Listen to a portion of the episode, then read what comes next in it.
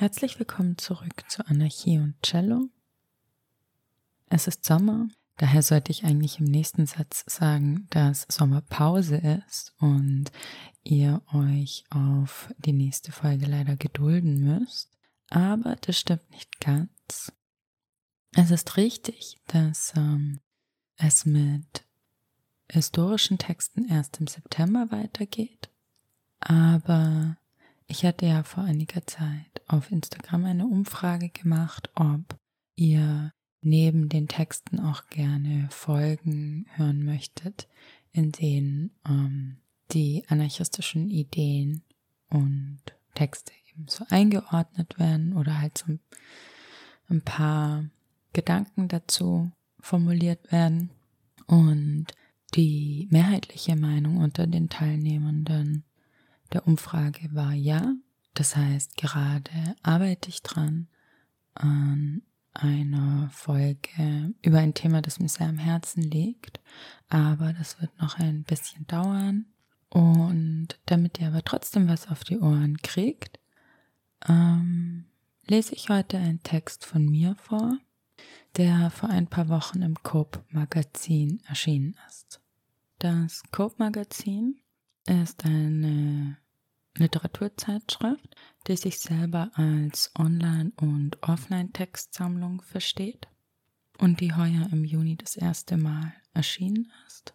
Und in dem Text geht es um Wut, mm, also auch meine persönliche subjektive Wut auf das Patriarchat und all die Unterdrückungsformen, die daraus entsprungen sind.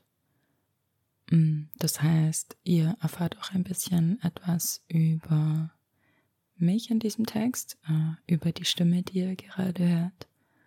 Mm, ich möchte an dieser Stelle aber auch eine Triggerwarnung aussprechen, da es stellenweise um koloniale Gewalt geht. Und seid bitte umsichtig mit euch.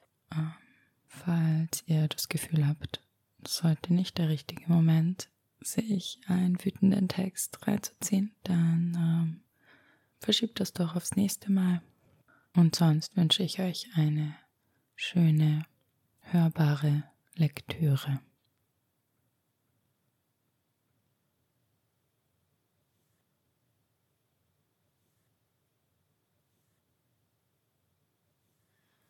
Wut, eine Vignette. Ich bin aufgewachsen in den tobenden Landschaften brodelnder Vulkane. Meine Heimat ist die Trauer meiner Ahnen und der Zorn des patriarchalen Egos. In mir werden sie zu reißenden Flüssen der Wut, die aus heißen, nie versiegenden Quellen meines Innersten entspringen. Schade diese hemmungslose Freude wütenden Rauschens. Ich bin eine weiße Frau mit deutschem Pass. Ich werde ohne Migrationshintergrund gelesen. This is not another white man lament, and this is not white people vulnerability. Ich bin eine Frau mit Privilegien, weil ich weiß bin und meine fleißigen Migra-Eltern dafür gesorgt haben, dass ich studierte. Ich bin in Rumänien geboren in Süddeutschland aufgewachsen und lebe seit über einem Jahrzehnt in Wien. Meine Perspektive ist europäisch. Und doch frage ich mich, warum heute alle nach Humanismus schreien, als ob er die Antwort auf die Krisen unserer Zeit hätte. Humanismus war doch immer schon androzentrisch. Der Mensch ist Mann, der Mann als Mittelpunkt der Welt, Leonardo da Vinci und der vitruvianische Mensch. Hat nicht Sophokles die Antigone damit begonnen? Vieles ist ungeheuer, aber nichts ist ungeheurer als der Mensch? Wer nach Humanismus schreit, will die bestehenden Verhältnisse nicht überwinden, sondern erhalten. Ich bin ein wütender Mensch. Ich bin wütend auf das Patriarchat. Ich bin wütend auf Kolonialherren und ihre Nachkommen, die noch heute Verbrechen an der Menschlichkeit verüben. Doch Wut ist verpönt, also bin ich verpönt. Wer wütend sein darf und wer nicht, ist kulturell und sozial streng geregelt, und auch die Gründe für Wut werden genau unter die Lupe genommen. Als Frau steht es mir erst gar nicht zu wütend zu werden.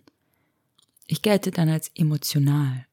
Äh, ja, Wut ist eine Emotion. Herzlichen Glückwunsch.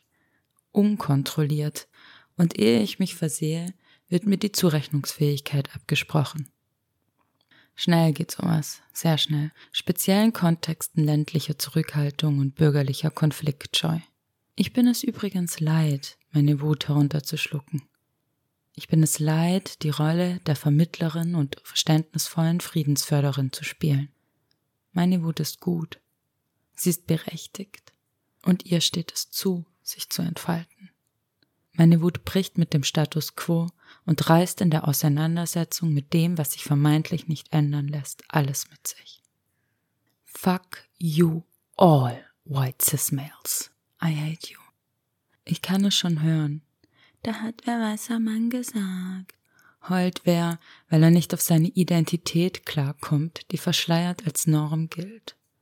Weil er nicht das kriegt, was er gerade will. Und manchmal kriegt man halt nicht, was man will und unterlässt es trotzdem danach zu greifen. Do not fucking grab my pussy, you fucking shithead idiot. I will grab your balls and you will cry and I will laugh at you. This is not a question of tone. This is a question of redemption. Checkt ihr?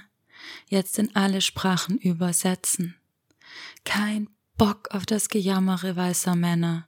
Sieh ein, dass du Fehler gemacht hast und fang an, an dir zu arbeiten. Du kannst diese Fehler verlernen. Wir sind alle nicht doof, wenn wir es zulassen. Neokolonialismus, Imperialismus, Faschismus, der weiße Mann und seine ach so tollen Gesellschaftsideen. Der weiße Mann, wie er dorthin marschiert ist, Menschen getötet, unterworfen, angekettet und geschlagen, misshandelt, ihre Kinder verstoßen hat und weiße Frauen, die ihn dabei unterstützt haben. Wir haben sie angepasst an unsere kapitalistischen Wünsche und Ansprüche und sie haben beschlossen, der Tod ist mehr wert als dieses Leben, Revolutionen, Unabhängigkeiten aber an Rückzug wurde erst nach dem Zweiten Weltkrieg gedacht, was alles passieren muss, das endlich. Aber eh nicht deswegen, sondern weil es sich der weiße Mann halt einfach nicht mehr hat leisten können, so war es doch. Es reicht halt, es reicht. Damit es auch der weiße Mann in der letzten Reihe noch mitbekommt. Weiß bezieht sich nicht auf die Pigmentierung der Haut, sondern ist eine politische Kategorie, die durch hegemoniale Macht, also Privilegien, Dominanz und Anspruchsdenken entsteht. In allen Weltregionen gibt es sie, die weißen Menschen, die Klasse der Ausbeuterinnen und Unterdrückerinnen, der Komplizinnen mit dem Kapital und dem Wohlstand für wenige. Wie oft wurde ich schon gefragt, bin auch ich ein weißer Mann? Wenn du mich so fragst, dann ja. Es stimmt. Es kann sein, dass ein Mann an einem Ort weiß ist und an einem anderen Ort marginalisiert. Identität ist fließend, nicht festgelegt.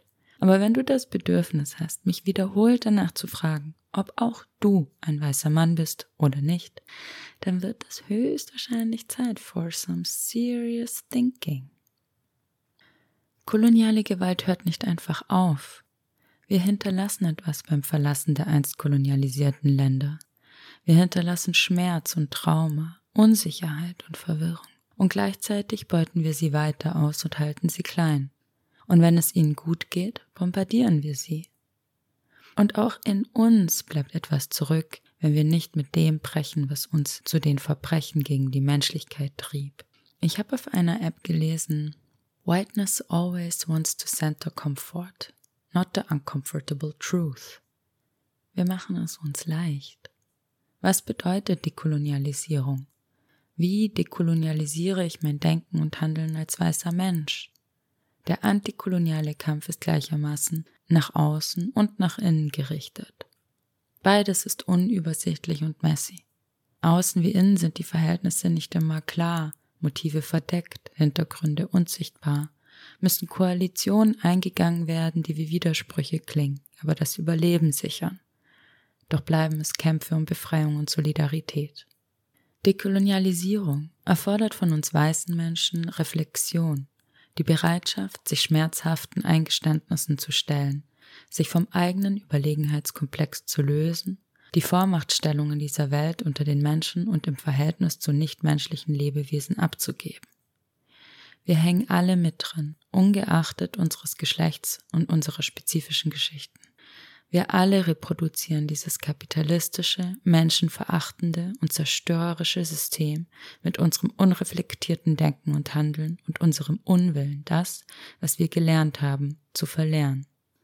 Es liegt an uns, diese Verhältnisse innen wie außen zu ändern. Get organized. Revolution ist Prozess und Ereignis. Normalitäten 3 Ein Politiker sagt im deutschen Fernsehen, Verbrechen macht uns wach. Also Schmerz und Leid und Tod, Zerstörung machen uns wach. Was hält uns wach? Was hält uns wach? Was hält uns wach, wenn wir die Wunden heilen? Ich frage mich, was kommt nach der Wut? Wie breche ich aus diesem Kreislauf von Wut und Trauer und Wut und Trauer aus? Wie heilen wir die Wunden, ohne zu vergessen, was sie verursacht hat? Ein Erfordernis ist wehrhaftes Denken und wehrhaftes Handeln gegen die eigenen Konditionierungen. Widerstand gegen den eigenen Körper und Geist als Produkte der Kolonialisierung. Es gibt keine Revolution ohne Gewalt. Es gibt keine Revolution ohne Erkenntnis, Schmerz, Ohnmacht und Wiedergeburt. Solidarität mit den Marginalisierten bedeutet, sich selbst aus der eigenen Komfortzone herauszureißen diesen Schmerz, der immer geringer sein wird als jener, den wir den anderen angetan haben, auszuhalten, sich dem reißenden Strom der Veränderungswut hinzugeben, um dort anzukommen, wo das Brodeln zu Ruhe und Klarheit wird, weil ein gutes Leben für alle möglich ist. Thank you.